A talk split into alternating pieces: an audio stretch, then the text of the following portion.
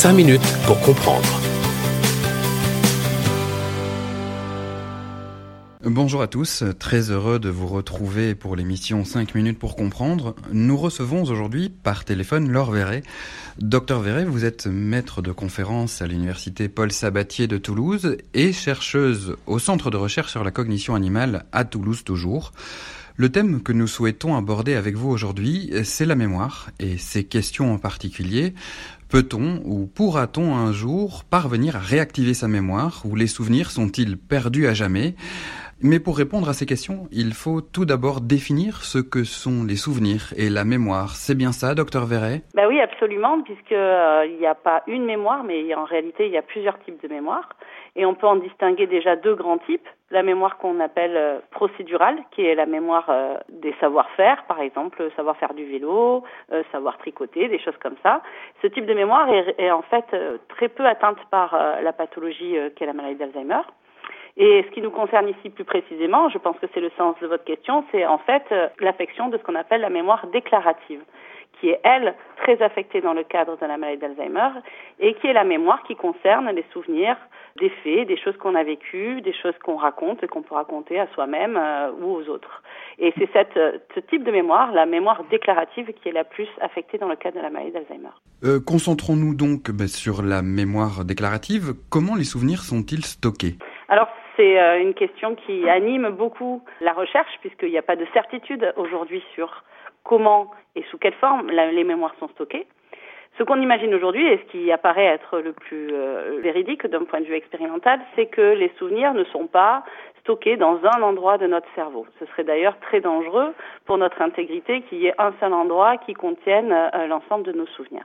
En revanche, on imagine que les souvenirs et les différentes composantes d'un souvenir qu'on peut euh, effectivement décomposer, déstructurer en différents éléments, les personnes avec qui on était, à quel moment euh, cela se produisait, les émotions qu'on a ressenties lors de cet événement, et eh bien tous ces éléments-là qui constituent un souvenir peuvent être plus ou moins éparpillés dans différentes aires de notre euh, cerveau et plus précisément apparemment dans différentes aires de notre cortex. Et donc finalement un souvenir c'est euh, l'enchevêtrement, une forme de puzzle constitué de tous ces éléments que constitue un événement. Mais comment alors la, maladie d'Alzheimer ou une maladie apparentée affecte cette mémoire euh, déclarative? Alors l'hypothèse la plus, euh, on va dire, admise, c'est que finalement les malades atteints de la maladie d'Alzheimer, ils ont une difficulté à accéder à ces souvenirs. Probablement, en tout cas, que dans les stades précoces de la pathologie, quand il n'y a pas encore trop de mort neuronale, ces souvenirs sont présents, ils sont présents et ils sont distribués sur l'ensemble du cerveau des patients. Cependant, ils n'arrivent pas à y accéder. Et l'hypothèse la plus euh, émergente aujourd'hui, c'est qu'en réalité, pour qu'on puisse se remémorer un souvenir, il faut que les différentes parties du puzzle arrivent à se rejoindre pour former mhm. à nouveau ce souvenir. Et ça, ça nécessite une coordination au niveau de notre cerveau, c'est-à-dire qu'il faut que ces différentes aires cérébrales se parlent, qu'elles se coordonnent, qu'elles se synchronisent de manière à reformer quelque chose qui, ne fait qu'un, qui est ce souvenir. Or, on s'est aperçu il y a quelques années que euh, les patients Alzheimer avaient des problèmes dans euh, cette organisation de l'information au niveau du cerveau, c'est-à-dire que leur euh, synchronie cérébrale, elle dysfonctionne. Et c'est peut-être une des raisons pour lesquelles ils ne sont pas en mesure de reconstituer les souvenirs comme chez des individus non atteints. En fait, c'est comme si les différentes aires du cerveau ne dialoguaient plus. C'est un peu ça l'idée. En réalité, probablement qu'ils dialoguent, mais d'une manière euh, non euh, synchrone. Donc, autrement dit, c'est un peu comme s'il y avait un orchestre, que tous les instruments de l'orchestre sont présents. Simplement, euh, ils sont incapables de organiser de manière à, à jouer quelque chose d'harmonieux. Et donc ça, c'est le rôle d'un chef d'orchestre, de faire en sorte que tous les différents musiciens et de tous les différents euh, instruments euh, jouent de manière organisée dans le temps. Et dans le cadre d'Alzheimer, c'est comme s'il manquait ce chef d'orchestre et que du coup, tous les, tous les instruments et tous les, euh, tous les musiciens se mettent à jouer dans leur coin. Et ça en résulte une forme, euh, finalement c'est la même musique, et, mais on l'entend d'une manière très différente. Donc il se passe quelque chose dans le cerveau Alzheimer qui fait qu'il n'y a plus de coordination entre ces différents événements et du coup on n'est plus capable euh, de rejouer avec harmonie ces souvenirs.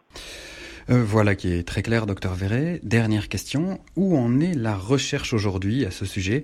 Pourra-t-on parvenir un jour à réactiver sa mémoire, ses souvenirs? Alors il faut savoir qu'évidemment tout cela n'arrivera pas, n'arrivera pas demain ni probablement pas après-demain. En revanche, euh, cette euh, découverte, elle est, majeure. Euh, en tout cas, cette réalisation que probablement les souvenirs sont toujours présents quelque part dans le cerveau des patients, c'est majeur puisque ça veut dire que s'ils sont là, eh bien, on n'a plus que à trouver la clé pour y réaccéder.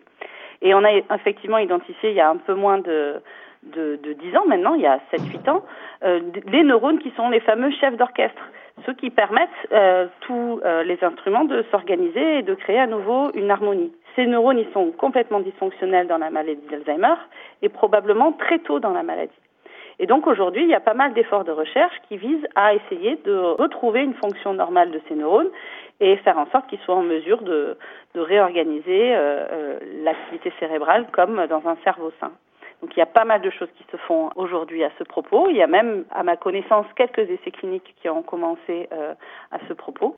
Mais évidemment, il y a beaucoup eu d'effets d'annonce en ce qui concerne les, les traitements dans la maladie d'Alzheimer, beaucoup d'espoir et peu ont abouti. Donc euh, on gardera euh, pour l'instant espoir, mais aussi le doute nécessaire pour ne pas trop s'emballer face à tout ça. Eh bien, merci Laure Verret pour ces réponses. Quant à nous, chers auditeurs, nous nous retrouverons mardi prochain pour un autre épisode de 5 minutes pour comprendre. Vous pouvez écouter et réécouter toutes nos émissions. Hmm. Vous pouvez écouter et réécouter toutes nos émissions en podcast sur le site internet et l'application d'Alzheimer la radio. 5 minutes pour comprendre.